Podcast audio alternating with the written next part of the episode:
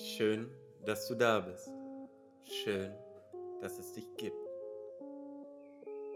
Herzlich willkommen zum Tribe Reflection Podcast. Mein Name ist Luca Fischer.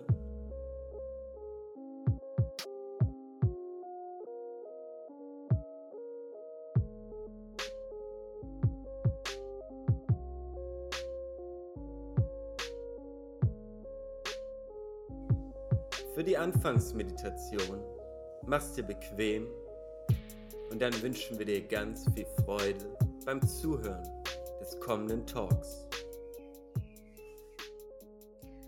Dann darf ich dich bitten, eine bequeme Haltung zu finden. Und weißt du, wir haben häufig eine Vorstellung davon, wie man in der Meditation sitzen muss oder wie man sein muss oder wie man ein meditierender Yogi oder Yogini ist. Und ich darf dich für heute einladen, diese Vorstellung einfach einmal sein zu lassen, sondern hineinzuspüren in deinen Körper, in dein Sein und was sich jetzt für dich nach einer Haltung anfühlt, in der du für einige Atemzüge ganz in Ruhe sitzen oder liegen kannst.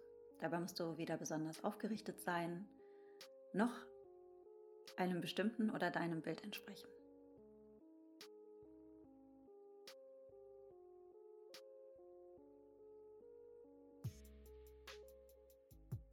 Und dann lasse dein Gesicht ganz weich werden.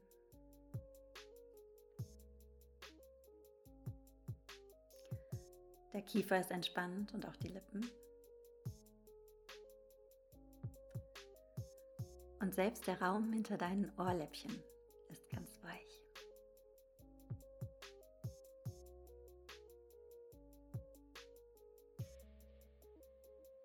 Die Schultern fühlen sich sanft an.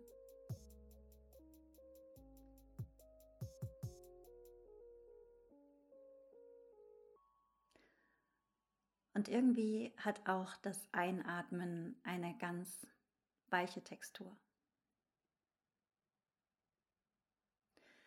Genauso wie an einem warmen Sommertag ein Windhauch, eine leichte Brise deine Haut fast küsst, genauso fühlt sich das Einatmen an.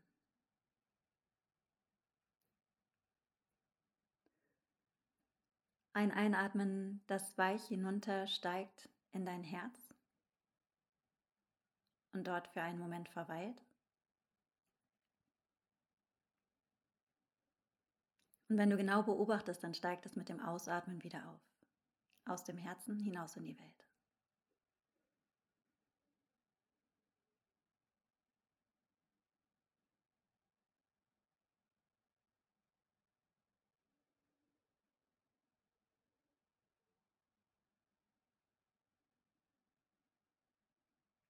Und während du dieses sanfte Hinabsteigen des Atems und das Aufsteigen des Atems beobachtest,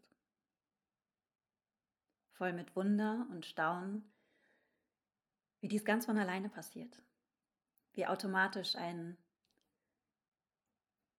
eine Initialzündung für das Einatmen und ein Verlangen nach dem Ausatmen in dir entsteht.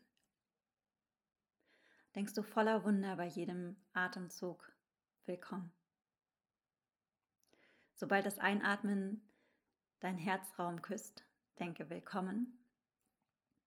Und dein Ausatmen heißt die Welt da draußen willkommen. Und mit dieser Idee von willkommen, es muss noch nicht einmal ein gesprochenes Wort sein, vielleicht ist es auch einfach nur ein Gefühl in deinem Inneren, atme für neun Atemzüge tief und weich. Einatmen, im Herzen willkommen. Ausatmen, dein Willkommen an die Welt.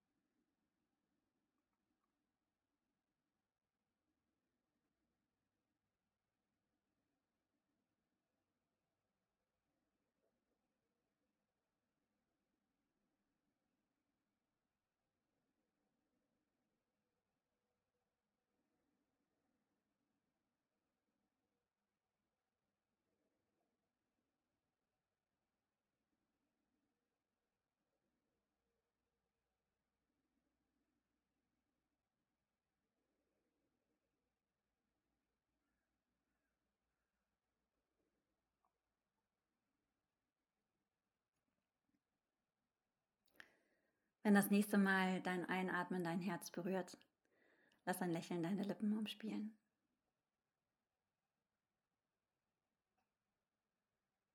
Und mit dem nächsten Ausatmen lasse dieses Lächeln aufsteigen bis hinter deine Augen. So wenn du jetzt leicht blinzelnd deine Augen öffnest, die Welt mit einem Lächeln siehst. Danke, dass ich dich durch diese kurze Meditation führen durfte. Danke dir für diesen schönen Augenblicke, diese schönen Momente. Ja, ich bin hier heute mit der Sandra. Sandra ist so ein bisschen ähm, die Botschafterin des Tantra-Yogas in Deutschland, so nehme ich sie auf jeden Fall wahr. Das freut mich. Und ähm, bevor ich jetzt zu viel erzähle, möchtest du kurz erzählen, wie war dein ganzes Leben als Sandra bis jetzt? Wie viel Zeit hast du denn? Also so im Schnitt haben wir so eine Dreiviertelstunde bis Stunde für den Podcast eingerechnet. Luca, ich fürchte, das reicht nicht, wenn ich alles erzählen sollte. Ähm, aufregend, bunt, manchmal schlimm, manchmal sehr schön. Ne? Also mhm. ähm, die ersten 20 Jahre waren nicht immer besonders glücklich. Mhm. Ähm, was dazu geführt hat, dass ich mich eine Zeit lang sehr, sehr hart gemacht habe und das auch ein bewusster Entschluss war. Und für mich dann auch Karriere und Geld verdienen und ein sehr gutes Studium absolut mega wichtig war und ich auch damit glänzen wollte. ähm, dann habe ich auch genau das gemacht, Karriere. Habe dann äh, meine eigene PR-Agentur gegründet. Und dann ist irgendwann mein ganzes System zusammengebrochen. Wie bei so vielen Menschen hat es mich dann ähm, ernsthaft auf die Yogamatte geführt. Und damit begann dann irgendwie das, was, ist, was der Herzensweg vielleicht ist oder was, äh, was Berufung dann ist. Weißt du, also ich habe einen Beruf, das ist die PR, die mag ich auch sehr und bin super dankbar, dass, äh, dass sie mir ähm, die Base finanziert und ich so unfassbar tolle Menschen habe, mit denen ich schon unglaublich lange zusammenarbeite. Und dann habe ich etwas, was äh, wozu es keinen Plan B und keine Alternative gibt, als das zu tun. Und das ist halt eben äh, das Tantra und das Yoga und alles, was, was in diesem Konglomerat, in diesem Kosmos halt eben bei mir stattfindet. Und das shiftet sich immer mehr oder jetzt ist es wirklich gleich auf, ich brauche beide Dinge zum Überleben auch, also wirklich um meinen Lebensunterhalt zu finanzieren. Das äh, kostet mich gerade Mut, aber ich denke, das ist der richtige Weg. Schön. Schön, spannend. Das heißt, du bist gerade so ein bisschen an dem Punkt, immer tiefer noch in diese Welt einzutauchen, die so dein Herzensweg ist? Das sowieso. Also ähm, das Tantra ist aus meinem Leben einfach nicht mehr wegzudenken, weil es einfach schlicht mein Leben ist. Ne? Also es gibt keine, es gibt keine formelle Praxis, äh, sondern jede, jede Minute ist die Praxis. Mhm. Ne? Und ähm, es gibt, ich liebe dieses, diesen Begriff des kategorischen Imperativs von Kant, kennst du auch, oder? Ähm, hilf mir mal auf die Sprünge. Der äh, kategorische Imperativ hatte Kant damals äh, formuliert, das war, also sein kategorischer Imperativ war, dass man so leben soll, dass die, das Leben die Grundlage für ein Gesetz sein konnte. Also die, die Doktrin, nach der du dein Leben ausrichtest. Und ähm, das ist für mich die, die Doktrinen des Tantras sind auch die Doktrinen meines Lebens. Ne? Also das, was ich kennengelernt habe, ich weiß, er kenne ja nur einen kleinen Bruchteil von der Fülle der, der, der Theosophie, aber das ist es, was mein Leben bestimmt, was meine Werte geformt hat, was äh, mich auch teilweise einen unbequemen Weg gehen lässt, weil ich, ich bin ja kein klassischer, ich sehe auch nicht so aus wie die klassische Yogini. Ich verhalte mich nicht so, ich trinke Wein, ähm, ich gehe auch feiern, ich habe Extensions, ich habe äh, gemachte Brüste. Es sind halt ähm, ich entspreche nicht dem Bild, was man so hat, wenn man von einer mhm. Yogini spricht. Mhm. Vielleicht nicht im Äußeren, für mich ist das aber super stimmig, ähm, weil es einfach auch mein Inneres, aber mein Inneres so radikal frei ist, frei geworden ist. Und das ist durch das Tantra passiert. Also das auf hier ist, ähm, das äh, ist einmal das, was ich tagtäglich mache und was ich mein ganzes Leben weiter ähm, tun werde, also tiefer ins Tantra einsteigen. Und das Zweite ist, dass ich mehr und mehr dem beruflich halt eben auch zutraue, Raum einzunehmen. Ne? Guck mal, ich bin 44, da musst du dir natürlich schon Gedanken machen, wie, wie, unterhältst, wie unterhältst du dein Leben? Wie machst mhm. du das mit der Krankenversicherung, mit der Rentenversicherung, die ich natürlich auch beides habe? Ähm, gerade als Tantrika ist es ja super wichtig, mitten im Leben zu stehen und lebensfähig zu sein. Ähm, aber da dich zu trauen, den Schritt zu, zu, zu wagen, dass, äh, dass das Berufungsgeschäft sozusagen, das Berufungsbusiness auch ein wesentlicher Teil deines Einkommens ausmachen muss. Ja, es ist kein Hobby mehr. Es muss ein Teil des Einkommens ausmachen. Und darauf zu vertrauen, dass das irgendwie der richtige Weg jetzt sein wird. Ähm, das, das kostet mich Mut, weil ich ein total sicherheitsliebender Mensch bin. Beziehungsweise sicherheitsliebender Mensch würde ich vielleicht gar nicht mal unbedingt so sagen, aber ähm, Ungewissheit, Nichtplanbarkeit macht mir aufgrund meiner Historie häufig Angst. Ne? Ich bin auch jemand, ich hatte Zwangsneurosen früher. Ähm, aufgrund der Dinge, die passiert sind, habe ich mir einfach so bestimmte Mechanismen zurechtgelegt. Ich musste mal alles anfassen, Tassen, Wasserflaschen, Unterhosen, um zu fühlen, welche sich richtig anfühlt. So wie Monk, ja, wie der Monk mm. im Fernsehen in der Fernsehserie. Das war ich im Wesentlichen. Und diese Strukturen die gehen ja nicht weg, nur dadurch, dass du halt äh, Therapie gemacht hast und dich weiterentwickelst, sondern die sind immer noch da in Resten und die, die kommen auch immer mal wieder hoch, wenn es so Umbruchzeiten sind. Aber du lernst einfach anders damit umzugehen und die eher liebevoll lächelnd dann zum Tee einzuladen und zu sagen, Schätzchen, ich sehe dich. Aber da gehen wir nicht mal hin.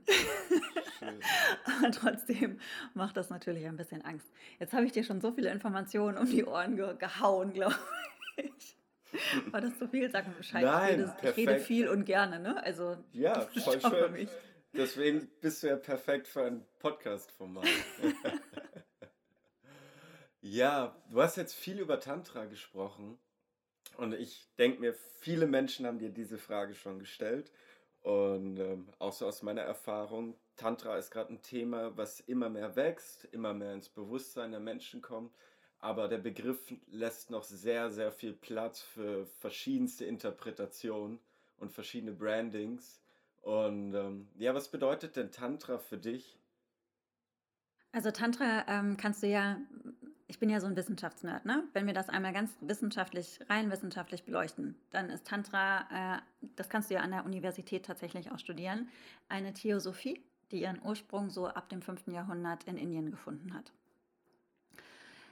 was viele, das ist aber nicht das, was die Menschen heutzutage unter mhm. Tantra verstehen, sondern die haben so RTL 2 Reportagen im Kopf, wo Uschi mit dem Günther in leichten Sarons bekleidet, sich ineinander stecken und dann kommen andere noch dazu, die sich ineinander stecken ne? und alle sind äh, verzückt und ekstatisch. und man möchte das alles eigentlich gar nicht so genau sehen. Ähm, und das ist Tantra nicht. Ähm, das ist äh, das, was da so gezeigt wird oder das, was man im Fernsehen im Kopf hat, es sind total übersteigerte Darstellungen von Neotantra, was eine super tolle Sache ist. Wirklich kann ich jedem nur empfehlen, sich auch damit zu beschäftigen. Das ist aber im Endeffekt eine sexuelle Praxis, die mit dem Originalen äh, nichts zu tun hat. Ne?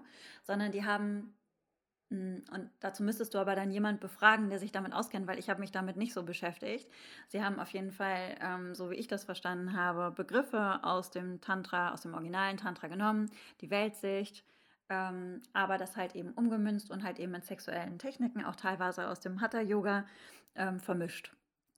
Ähm, das Ganze ist so Anfang des 20. Jahrhunderts erfunden worden, interessanterweise in den USA von jemand, der sich Um the Omnipotent genannt hat. Oh. und er hieß eigentlich Jean-Pierre Bernard. Und ich glaube, eigentlich hieß er sogar noch anders und war Texaner, aber ich äh, muss, müsste das nachlesen. Es ist auf jeden Fall eine ganz lustige Geschichte. Und ähm, wenn du jetzt die Entstehungsgeschichte dir anguckst, dann kannst du dir vorstellen, dass das mit dem Original nicht mehr so viel zu tun hat. Mhm. Und das originale Tantra, ein, ein Tantra ist eigentlich im Wesentlichen nur ein Buch. Ne? Ein Tantra ist ein Schriftstück. Viele hören das in ihrer Yogalehrerausbildung auch von wegen Ausdehnen und Faden. Das, äh, das stimmt aber nur in Bezug auf ähm, Stoffe der Übersetzung. Ein Tantra ist ein Schriftstück zur Bewusstseinserweiterung. Tra ist immer so diese Bewusstseinserweiterung, genauso wie ein Mantra ein Sound ist, ne, der auch mhm. das Bewusstsein erweitert. Und da gibt es ganz viele Tantras Jetzt muss ich selber überlegen, was der Plural ist von Tantra, ob das Tantren oder Tantras ist. Aber ihr möget mir verzeihen, wenn ich äh, einen Grammatikfehler mache. Alles. Ähm, alles es gibt gut. zum Beispiel das Vijnana Bhairava Tantra, das ist eines der bekanntesten. Ähm, ich habe hier gerade liegen das äh, Paratrishika Das habe ich mir aus Delhi extra bestellt. Es kam gestern an und ich war in heller Freude. ich, ich, bin so ein richtiger Vollnerd. Ich lese dann auch die Originaltexte. Dann äh, das Yogini Hridayam, das Herz der Yogini. Äh, da gibt es so, so viele Schriftstücke. Und genauso wie viele Schriftstücke es gibt, gibt es dann auch verschiedene Linien, in denen diese Schriftstücken dann zugeordnet werden können. Und ähm, da gibt es äh, zum Beispiel Wama, das ist, das ist äh, verschollen, dazu gibt es fast gar keine Schriftstücke mehr. Da gibt es die Kali-Kula, die die Kali verehrt, aber nicht die bengalische Kali, die wir kennen, sondern Kali Sankarshani, die Verschlingerin der Zeit. Ja, es, äh, die Kali im Tantra ist unfassbar, unsagbar spannend und hat was ganz äh, Mütterliches auch, finde ich. Je mehr ich mich mit den, mit den Göttinnen beschäftige, desto Ach, das ist gerade sowieso mein absolutes Lieblingsthema. ähm, dann äh, hast du vielleicht schon mal den Begriff gehört, kaschmirischer Shivaismus?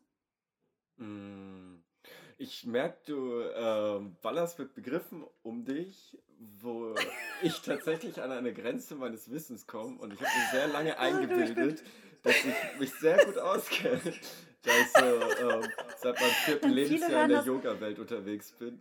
Ja, viele, hören das, äh, viele hören das in der Yoga-Welt, ja, kaschmirischer Shivaismus und das ist meistens die Trika-Linie. Also um das mal ganz einfach herunterzubrechen. Genauso wie es im Christentum die Evangelien, die Katholen gibt, die Apostolo apostolische Kirche, die Zeugen Jehovas und so weiter, gab es auch verschiedene Schulen im Tantra, also ne, so verschiedene, wie mhm. verschiedene Kirchen. Und ähm, Innerhalb dieser verschiedenen Schulen gab es dann auch verschiedene Gottheiten, die verehrt worden sind, ähm, verschiedene Ansätze der Praxis. Die Chakren sind zum ersten Mal aufgekommen. Es gibt eine Linie, die, oh, ich kann es immer, ich vergesse jedes Mal den Namen, Kaupchika, so spricht man es, glaube ich, aus.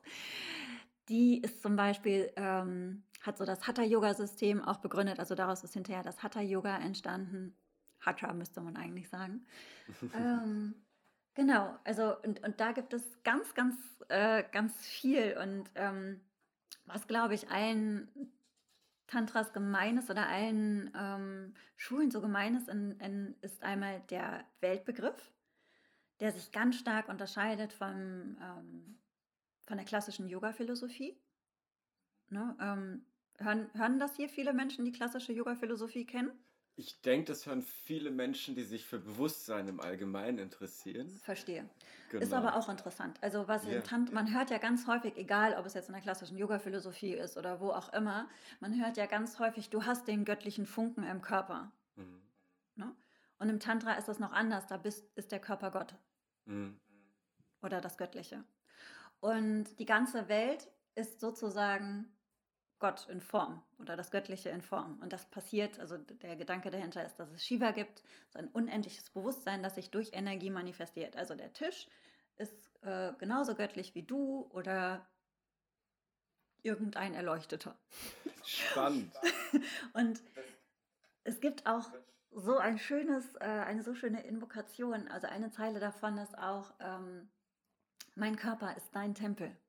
So, und das, das hat was das berührt mich immer ganz stark, ja, weil das so, ein, so eine neue, neue Sicht auf den, auf den Körper einfach gibt. Dein Körper als Anbetungsort. Deshalb ist zum Beispiel das Herz, auch das spirituelle Herz, ist im Tantra ganz wichtig. Da legst du Mantren da wie Opfergaben beispielsweise. Ne? Oder dein Atem legst du dort, lässt dort dein Herz küssen und heißt ihn willkommen. Und damit heißt du auch Shakti, das Göttliche, willkommen.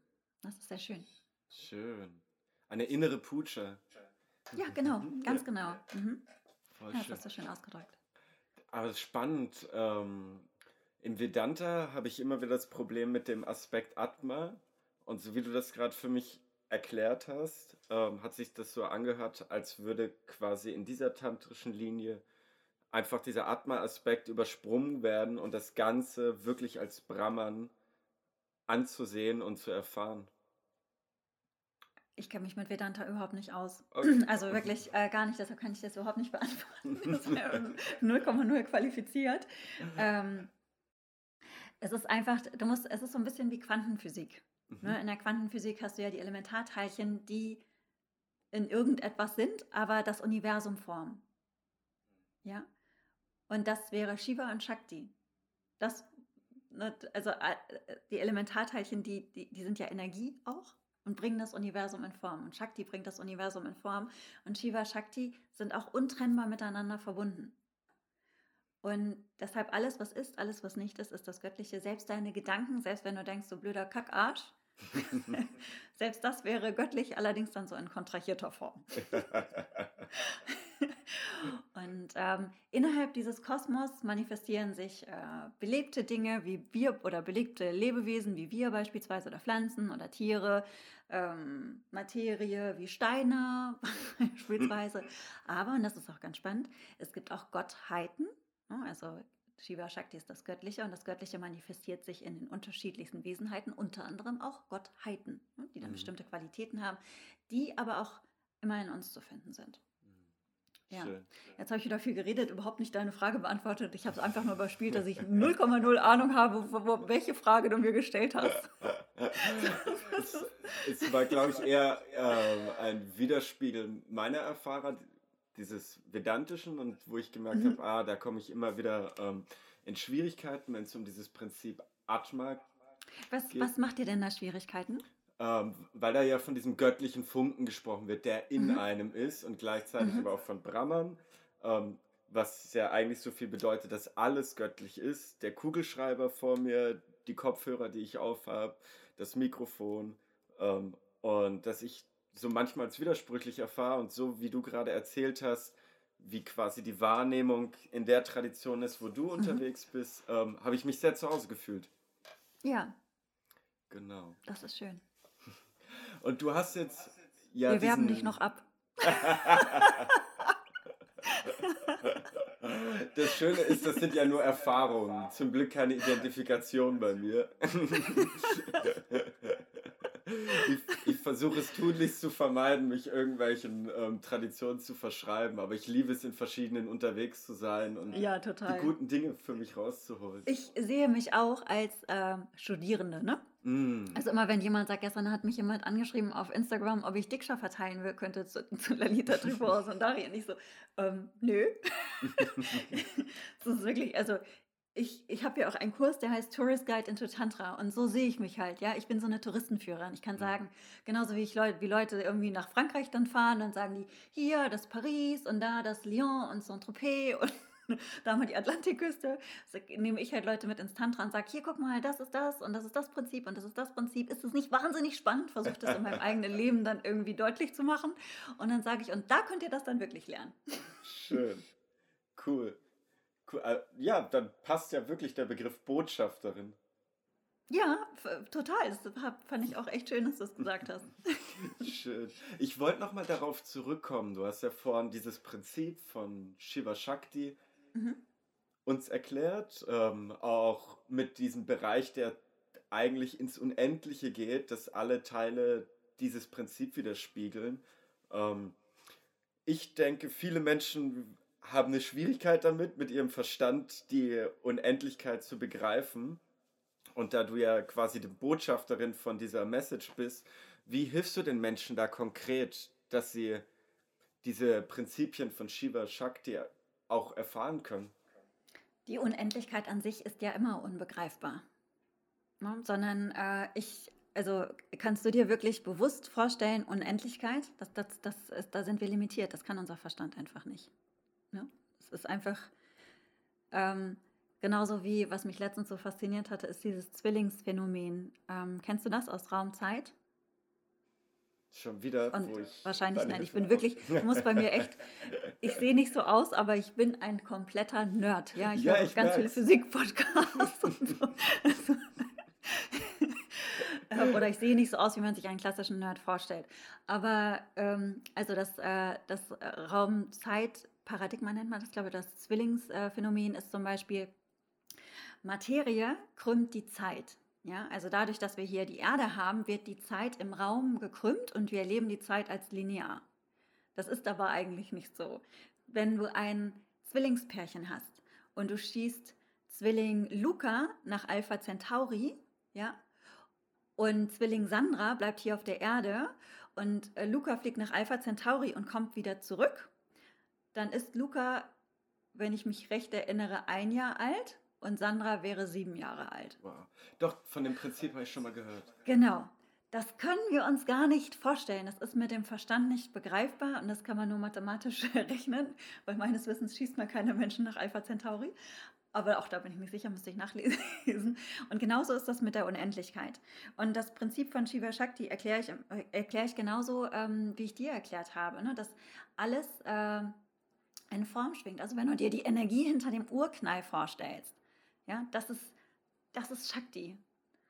Und ähm, ich stelle mir das immer so, also für mich, für mich persönlich, stelle ich mir das immer wie so eine Matrix vor. Kannst du dir, kennst du noch so Matrix-Darstellungen?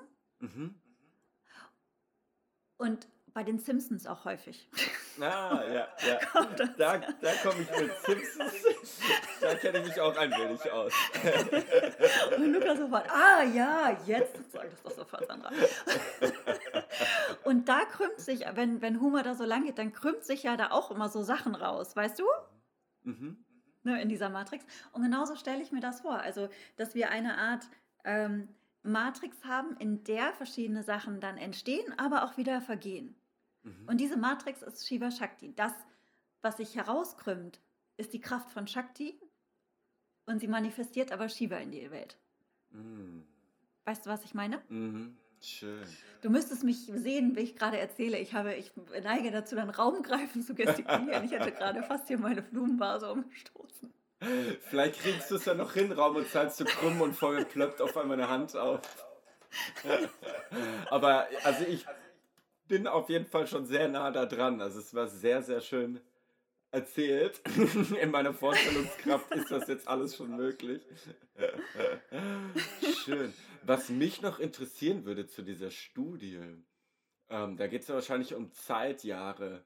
Wurde da darauf auf eingegangen, ähm, auf Körperjahre? Quasi, wenn der eine Zwilling Genau, körperlich. Ist. Körperlich bist du dann, bist du dann zwei. Also für, für den im Raumschiff vergeht die Zeit ja einfach anders. Und deshalb ist er nur zwei Jahre alt und wächst dann auch also nur in zwei Jahren. Aber man kann es ja, glaube ich, nicht austesten. Mhm. Ne, weil äh, deshalb, wie das genau wäre, wüsste man nicht. Ich glaube, es ist ein mathematisches Experiment. Und du, wie ich dazu gekommen bin? Erzähl's und das war wieder so ein, das war wieder voll Nerd-Alarm. Das war wieder so ein Fall, wo ich gedacht hätte, oh mein Gott, die haben damals einfach schon alles erkannt, was die moderne Physik heute einfach herausfindet, in der, vor allem jetzt in der Astrophysik und in der Quantenphysik.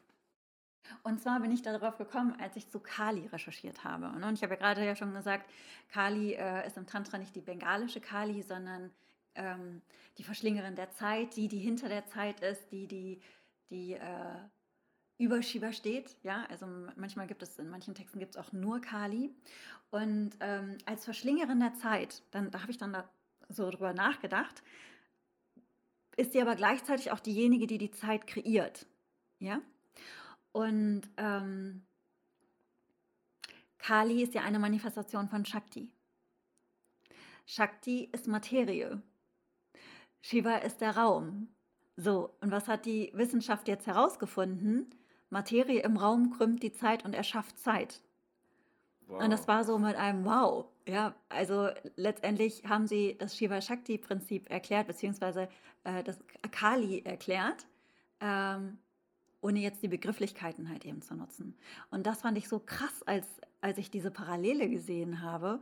Und das fasziniert mich immer wieder, dass Menschen damals äh, also die Kali-Kula kam so im 8., 9. Jahrhundert auf nach Christus, dass damals Menschen einfach sowas mit den Gedanken erfasst haben oder durch Meditation oder was sie da gesehen haben, ja, das finde ich einfach so, oder was, was sie bekommen haben, das, das finde ich so faszinierend. Und heute finden wir die Entsprechungen in der modernen Physik dazu. Mhm. Ja, es ist ein wundervolles Geschenk. Also dass das alles immer mehr zusammenkommt. Ja, ja, das fand ich, äh, fand ich ganz, ganz spannend. Und da bin ich, äh, da bin ich halt eben auf dieses Raum, also ich bin gar nicht aktiv darauf gestoßen, als ich äh, Kali gehört, also als ich was zu Kali gesucht habe. Es war nur zu der Zeit, als ich zu Kali recherchiert habe. Und dann habe ich den Podcast Sag mal du als Physiker gehört. Das ist einer meiner absoluten Lieblingspodcasts cool. von PM. Darf man das hier sagen? Ja, ne? Hau raus. Die sind, wirklich, die sind wirklich toll. Also der PM-Podcast, Sag mal du als Physiker. die, die Quantenphysik-Folgen kann ich sehr empfehlen. Und da haben die dieses Zwillingsphänomen halt besprochen.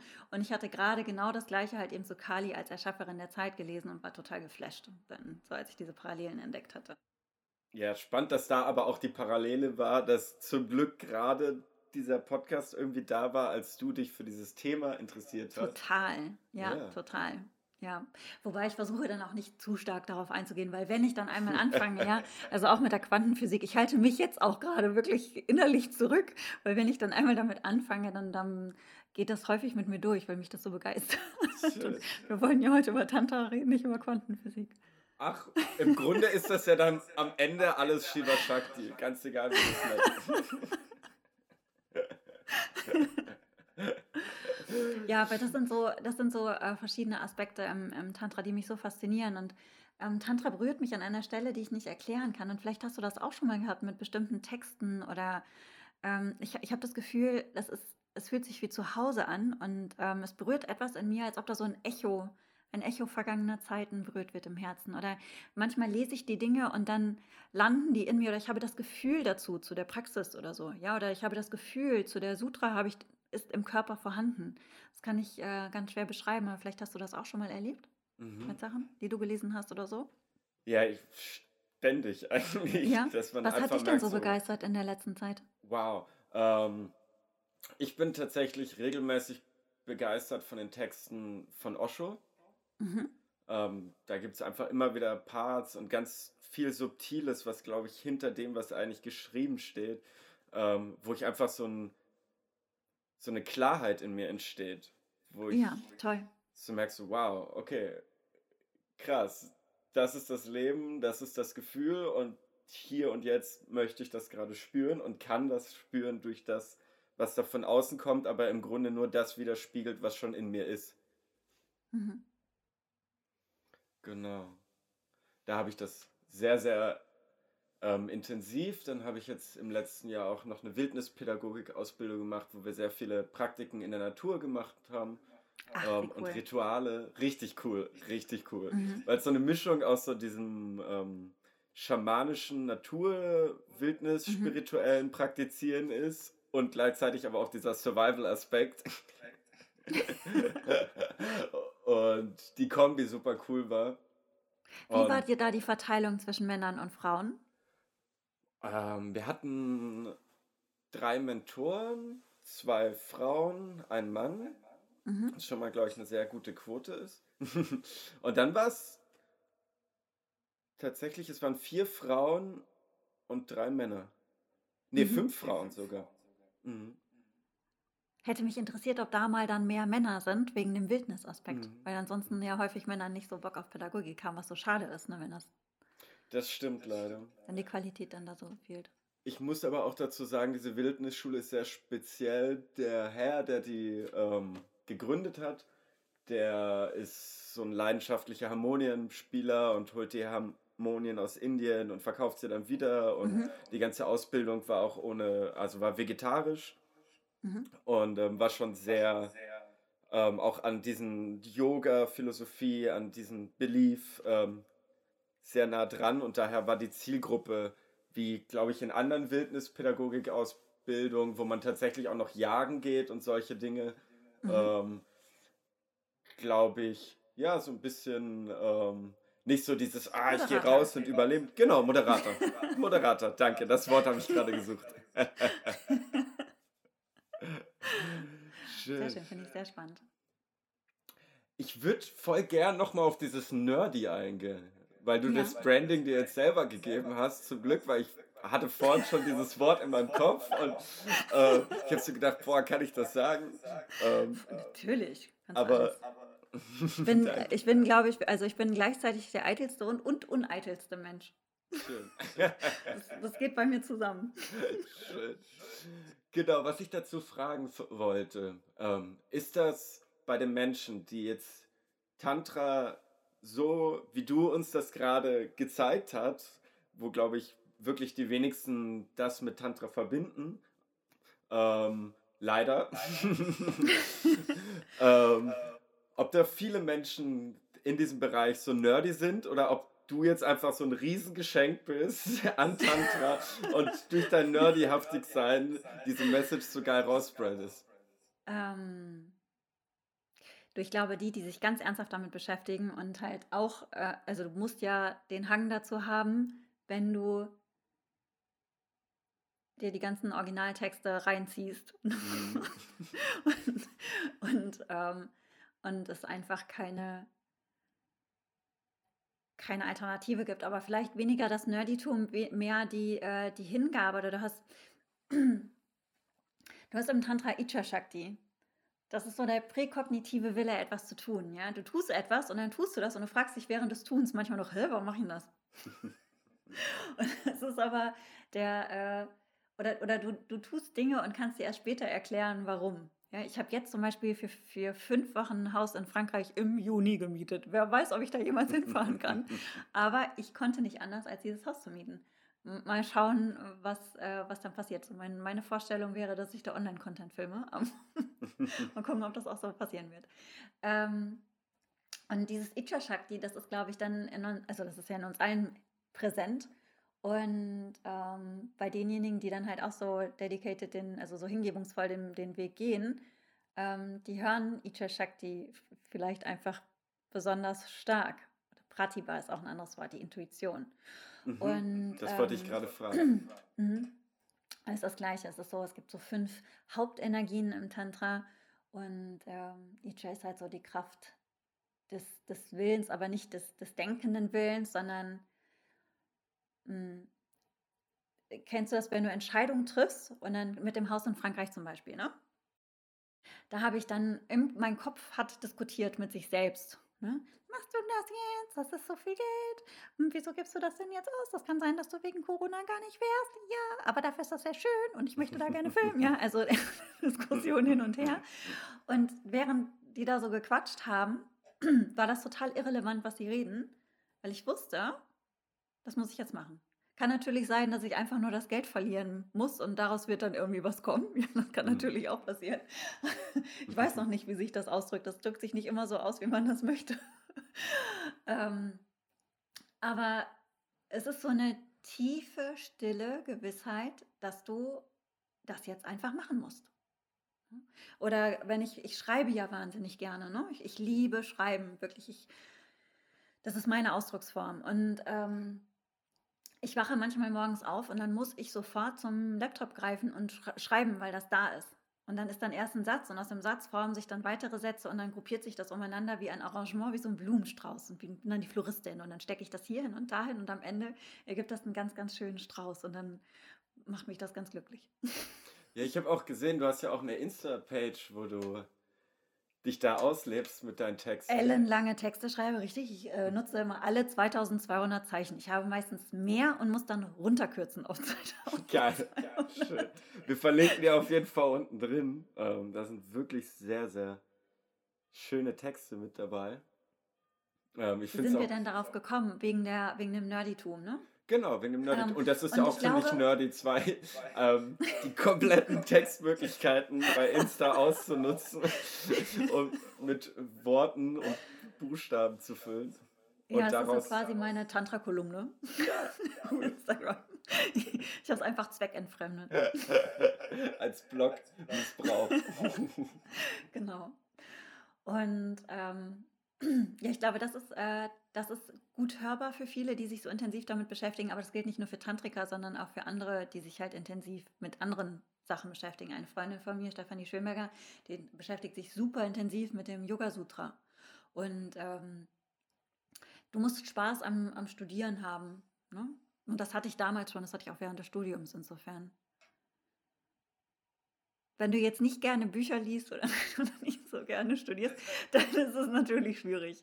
Das wäre tatsächlich gerade meine nächste Frage. Ähm, wenn ich jetzt ein Mensch wäre, der das hier hört und sich denkt, wow, wie geil ist das denn, über was die da gerade reden, aber es sind jetzt gerade so viele Begrifflichkeiten und Begriffe gefallen, wo es mir einfach schwer tut, mir das alles zu merken oder wo ich da anfangen soll. Und wo sagst du, ist da ein wundervoller Einstieg in diese Welt?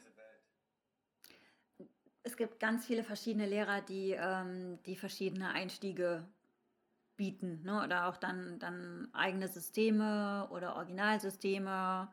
Ne? Ähm, da kommt es ein bisschen darauf an, ob man Englisch kann oder nicht Englisch kann. Also im Deutschen gibt es eigentlich nicht so viele, die, ähm, die jetzt wirklich so dieses nach unserer wissenschaftlichen Definition am Anfang, ja, das Tantra so weitergeben. Ähm, Vivek Nath ist zum Beispiel jemand und Patricia Obermeier. Und im Englischen, meine Lehrer sind zum Beispiel Christopher Wallace und ähm, Dharma Bodhi Kolbjörn Martens und Sally Kempton mache ich auch gerne Kurse. Und äh, bei Kavita Chinayan, wobei sie würde sie jetzt nicht als Lehrerin bezeichnen, weil ich nur einen Kurs bei ihr gemacht habe okay. und den anderen mehr. ähm, also da gibt es ganz viele Möglichkeiten, online einfach zu lernen. Hm? Mhm. Und äh, als Touristenguide bin ich ja unterwegs in Deutschland. Mhm. ich bezeichne mich halt eben nicht als Lehrerin. Aber das wären auch so die, die, ähm, die ich dann noch weiterempfehlen kann, wenn man richtig tief einsteigen möchte. Und es gibt leider kein richtig gutes Einführungsbuch auf Deutsch, ein ganz umfassendes. Es gibt eins ähm, von Diana Sanz, Tantra, das große Jahr zum Leben. Da sind auch schon so Grundbegriffe drin ähm, ein ganz tolles Einführungsbuch ist von Christopher Wallace, Tantra Illuminated. Aber dazu muss man dann halt wieder Englisch können. Und es sind halt auch wieder Bücher. Ne? Aber äh, egal, kommen wir von den Büchern weg. Kurz zusammengefasst, es gibt auch Online-Kurse, die man dann besuchen kann. Ja, und im Grunde, wenn man in so eine neue Welt reinschnuppert, ist das ja quasi, wenn man in den Urlaub fährt und dann kann man immer sehr gut eine wundervolle Touristenführerin brauchen und da hast du dich ja auch schon angeboten. Ich habe so ganz stickum reingeschmuggelt. Hast du Lust, so ein bisschen ähm, genauer darauf einzugehen, was du da so machst als Touristenführerin in der Welt des Tantras? Was ich gerade mache, ja, aber ich möchte nicht, dass das zu werblich ist, weil da, deshalb sollen die Leute, ne? Dann schmückst aus. Schmückst so aus, dass niemand mehr folgen kann. Nein, weil ich bin ja nicht hier, um für mich Werbung zu machen. Aber hm. was ich über, also auch schön hat, aber Nein, was ich mache, ich nehme diese Grundbegriffe, die ich, also ein paar davon habe ich dir ja schon um die Ohren geknallt, mhm. so tschu, tschu, tschu.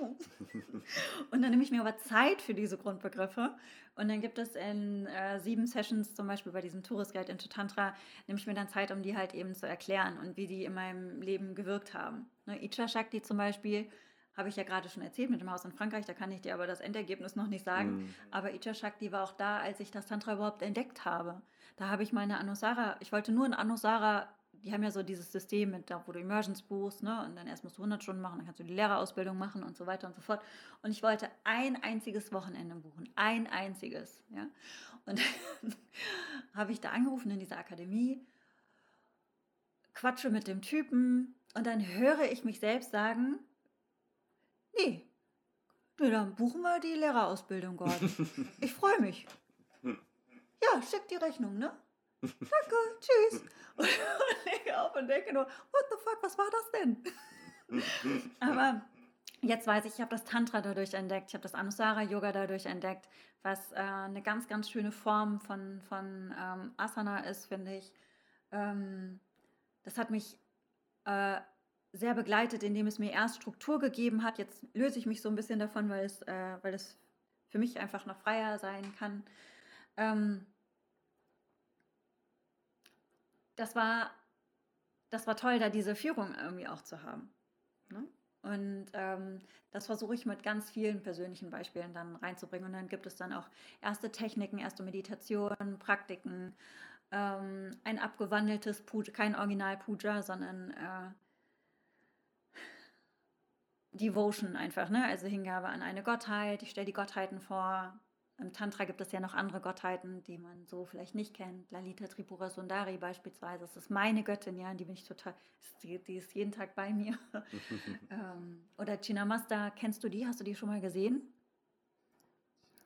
Die sieht extrem furchteinflößend aus, weil die hat keinen Kopf. Die hält ihren eigenen Kopf ähm, in der Hand und dann schießt so, schießen so Blutfontänen aus ihrem Hals. Und sie trinkt einen Strahl und zwei ihrer Töchter, zwei Dakinis trinken auch nochmal Blut. Ist das ähm, auch so ein Aspekt von Kali? Weil ich kenne so eine Geschichte von Kali, wo sie quasi in ähm, in dieser Mythologie mit dem großen Schlachtfeld, mit dem Krieg zwischen den Dämonen und den Göttern und dann kommt ja. Genau, da legt sie ja das Blut auf. Ne? Genau. Und am Ende, also ich, ich kenne eine Version, wo sie sich selber quasi in Rage den Kopf abschlägt, um ihr eigenes Blut zu trinken. Klingt jetzt erstmal verrückt. Viele wahrscheinlich. Äh, die Geschichte kenne ich nicht, aber ähm, kann sein, dass sie dann auch China Master ist, weil die sind alle, das ist so interessant, wenn du dir die, die Göttin anguckst, es gibt die zehn Mahavidyas im Tantra, die zehn Weisheitsgöttinnen. Und ähm, irgendwie tauchen die alle beieinander auch auf. Also irgendwie sind sie alle dann auch eins und haben alle dann doch, sind so miteinander verwoben. Ne? Mhm. Und das siehst du dann auch in den Entstehungsgeschichten oder in ihren Sahasranam, Sahasranam, Stotram. Oh Gott, jetzt habe ich, ich glaube, das habe ich falsch gesagt. Also es gibt immer so tausend Namen, ein Stotram eine tausend Namen und dann in, in den tausend Namen tauchen die anderen dann meistens auch auf. Naja, aber Chinnamasta ist, ähm, die nährt mit dem Blut ihre Töchter beispielsweise mm. in der klassischen Geschichte. Ne? Da wow. haben ihre Töchter Hunger. Ich glaube, es ist Parvati, wenn ich mich richtig erinnere. Und dann wird sie zu Chinnamasta, schlägt sich den Kopf an und nährt dann ihre Töchter mit dem Blut. Sieht also ganz schreckenderregend aus, ist aber eigentlich was ganz Hingebungsvolles. Wow, ja, das ist voll Devotion.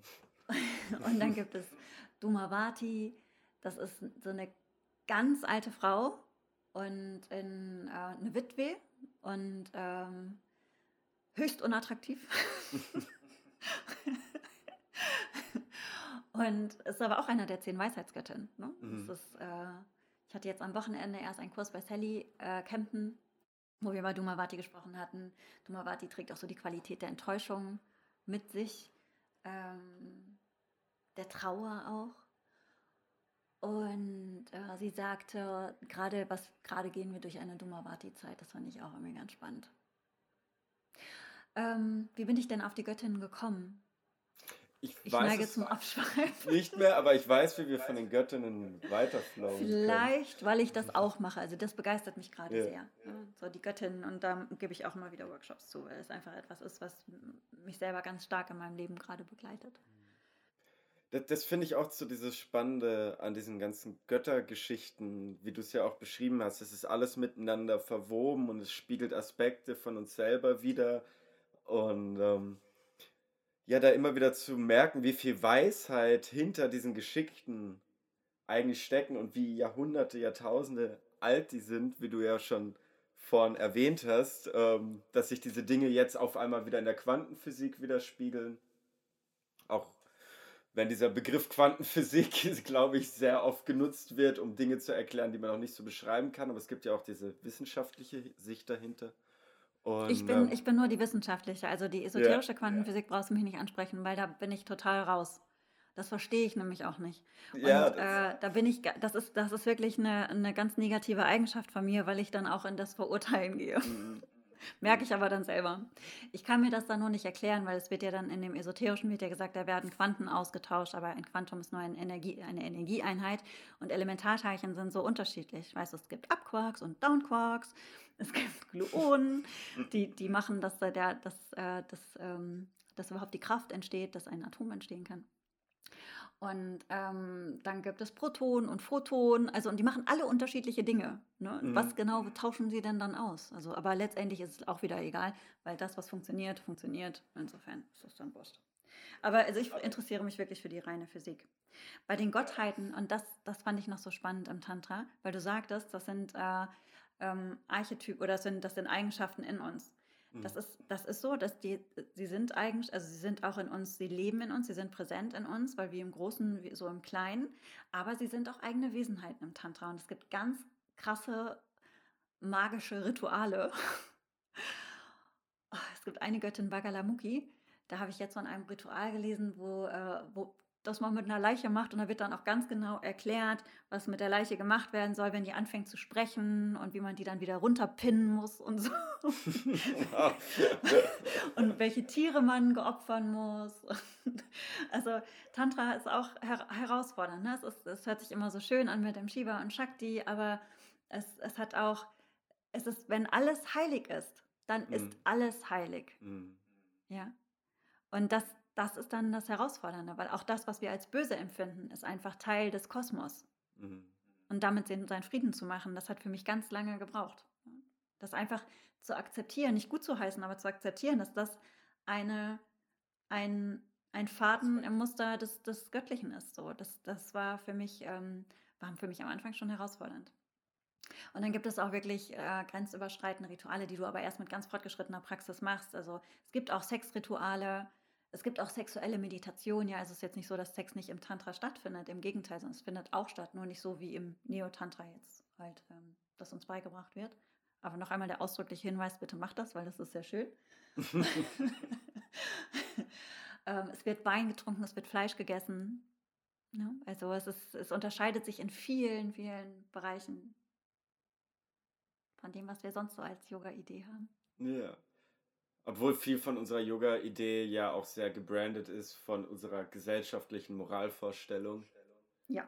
Die ja auch, wenn man, wenn man so ein bisschen in der Geschichte zurückschaut, ähm, schon allein in den letzten 60, 70 Jahren ist ja unsere gesellschaftliche Moralvorstellung auch sehr, sehr flexibel.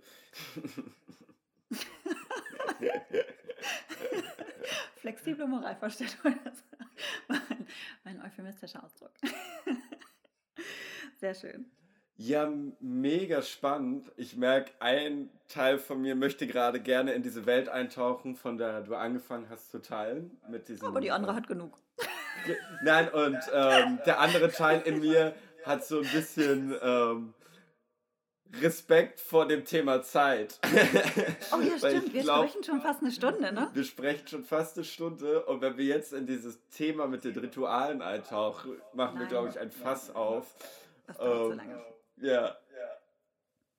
Ja. Ich, ich ähm, würde noch mal gern so deine Sicht auf diese Themen, weil ich glaube, viele Menschen, wenn die das jetzt hier hören würden, die noch nie mit Tantra in Kontakt gekommen sind und auf einmal von Ritualen hören, wo Menschen zum Leben erweckt werden. Ähm, ich glaube, wenn genau Tote, danke. Tote Menschen. Wie viele ähm, tote Menschen? Werden sie, glaube ich, erstmal sehr verwirrt. ähm, ja. Kannst du das? Das ist, ja. das ist ein Teil des originalen Tantras und ich habe das deshalb erzählt, weil ähm, genauso wie du gesagt hast, dass das Yoga zu etwas in unserer westlichen Welt mit unseren westlichen Vorstellungen gemacht wird, ähm, ich wollte das gerne erzählen, um die Wildheit einfach auch darzulegen, die, die das Ganze auch, die dem Ganzen auch innewohnt. Ja? Und es gibt Schulen, es gibt Texte, die sind einfach ähm, metaphysischer und weniger ritualgebunden als jetzt dieses krasse Bagalamuki-Ritual, wovon ich da erzählt habe. Vielleicht war es auch Matangi, ist aber jetzt auch egal, welche Göttin. Ähm, das äh, wüsste ich nicht, wer das heutzutage macht. Also irgendwo in Indien vielleicht. Ne? ähm, ich glaube aber, dass Tantra für uns moderne Menschen ähm, was hat, was uns, was uns berührt oder Ideen hat, die uns berühren und die uns inspirieren können. Und das sind die Ideen, dass eben, dass eben alles göttlich ist und dann auch alles als göttlich zu behandeln. Ähm, tatsächlich keinen Unterschied zu machen, dich selbst immer wieder zu hinterfragen. Das ist eine ganz elementare äh, Technik, ja, die radikale Ehrlichkeit mit dir selbst. Damit meine ich wirklich radikal ehrlich. Ähm,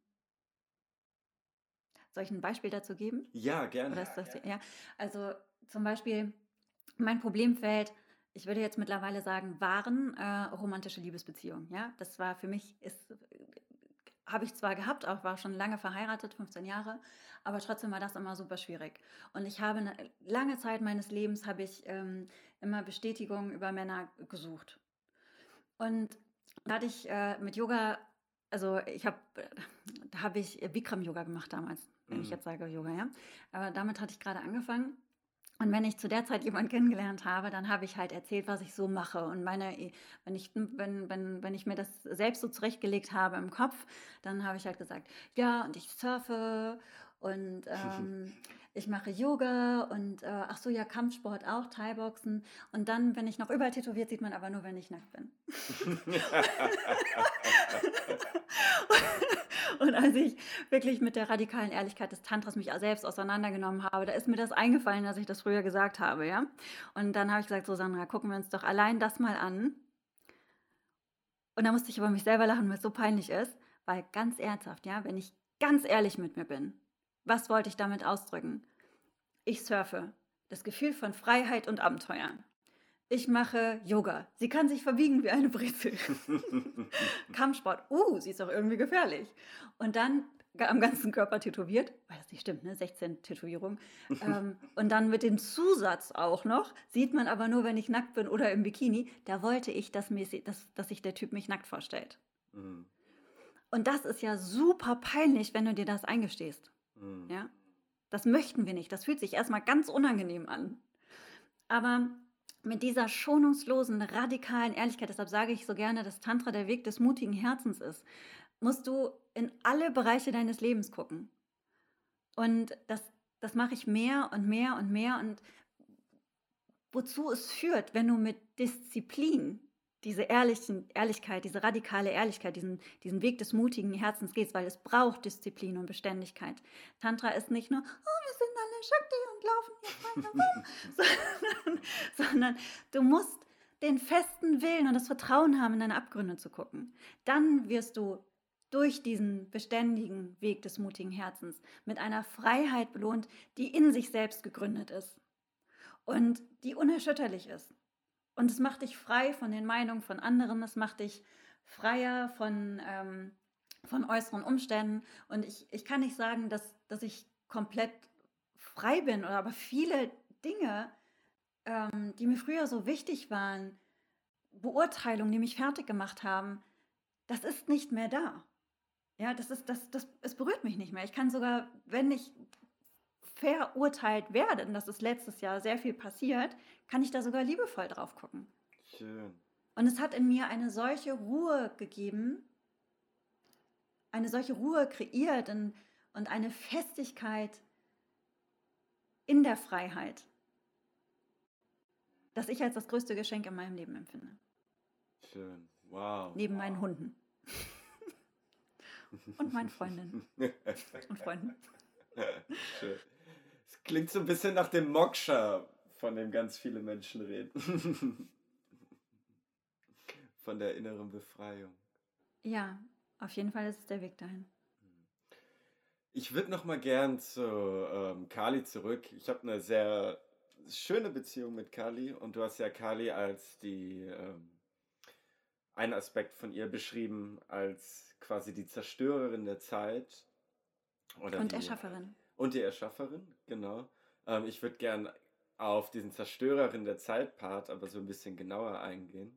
Mhm. Ähm, unsere Erde wird sich weiterdrehen und es werden Jahre vergehen und wenn wir hier auf dieser Erde bleiben, dann ähm, ist das auch sehr absehbar, dass wir unsere Identifikation alle früher oder später ablegen dürfen und dann sowas eintritt, ähm, wie wir Tod nennen.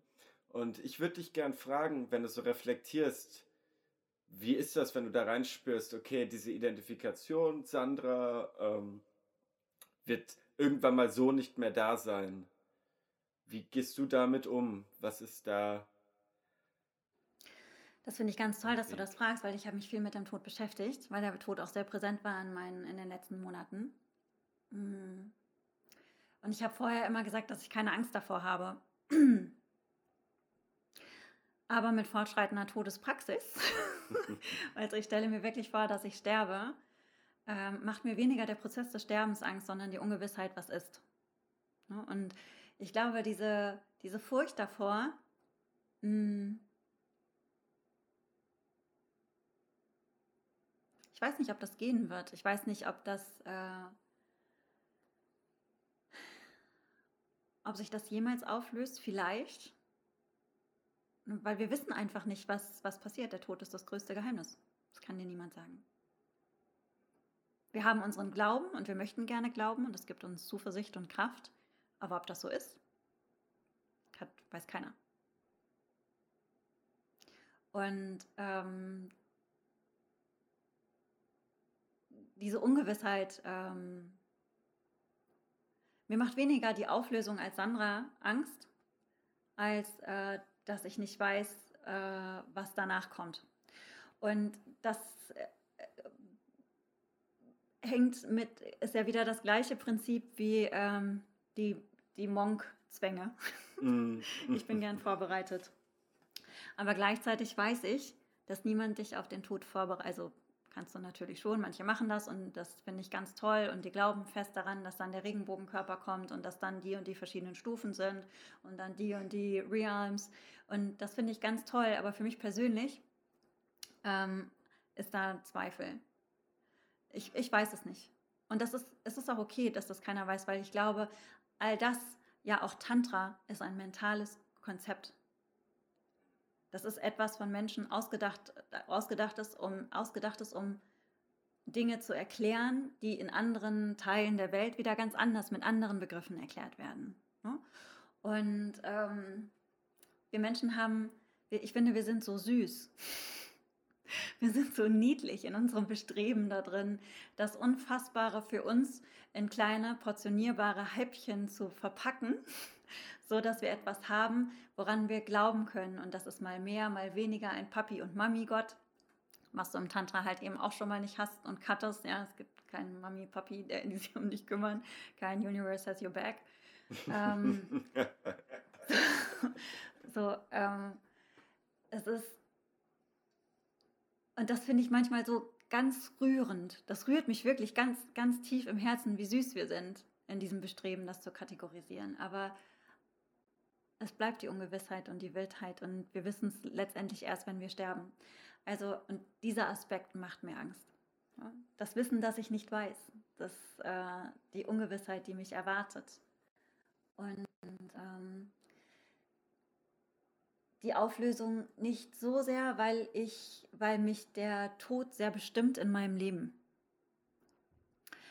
Die, der Gedanke, was würde ich bereuen, wenn ich auf dem Sterbebett liege, ja, das frage ich mich vor allen wichtigen Entscheidungen. Das hätte äh, zum ersten Mal, als ich meinen Ehemann nach 15 Jahren verlassen habe, weißt, wir hatten ein tolles Haus, wir haben super viel Geld verdient, wir hatten drei Autos, vier Motorräder und 15 Roller, das ist keine Übertreibung. wow. Deutlich übermotorisiert für, für zwei Menschen. Ein Ankleidezimmer voll mit Louis Vuitton-Taschen, Urlaub auf den Seychellen, uns ging es richtig gut, ja. Und äh, der wäre auch die nächsten 15 Jahre bei mir geblieben. Und ich hätte ein ganz gemütliches Leben einfach führen können. Aber es wäre ein Leben gewesen ohne, ähm, ohne Leidenschaft, ohne, ohne Liebe oder ohne. Äh, und nicht, weil der andere ein schlechter Mensch ist, überhaupt nicht, sondern weil wir uns einfach auseinandergelebt haben. Es ist ein ganz toller Mann, ja. Der ist, der ist großartig. Aber es hatte sich, dadurch, dass wir schon so lange kannten und auch schon von sehr jungen Jahren an, hatte sich das einfach diametral auseinanderentwickelt. Und ich wollte nicht etwas leben, was einem sozialen Konstrukt entspricht. Mhm. Ja? Also ich wollte keine soziale Idee, wie etwas zu sein hat, erfüllen, sondern ich, das war der Anfang, mich immer und immer wieder zu fragen, wenn du stirbst, Sandra, was bereust du und was bereust du nicht? Deshalb der Prozess, das Gehen, würde mir, glaube ich, nicht so viel Angst machen, ähm, weil ich nichts bereue. Aber deshalb lebe ich auch, wie ich lebe. Schön. Vielen, vielen Dank dir für deine Sehr Zeit, gerne. deine Weisheit. Danke dir. Du hattest noch ganz optimistisch gesagt, oh, das dauert so eine halbe Stunde, da wusstest du noch nicht, wie viel ich rede. Aber ich bin sehr dankbar dafür, dass wir diese halbe Stunde ähm, nicht einhalten konnten.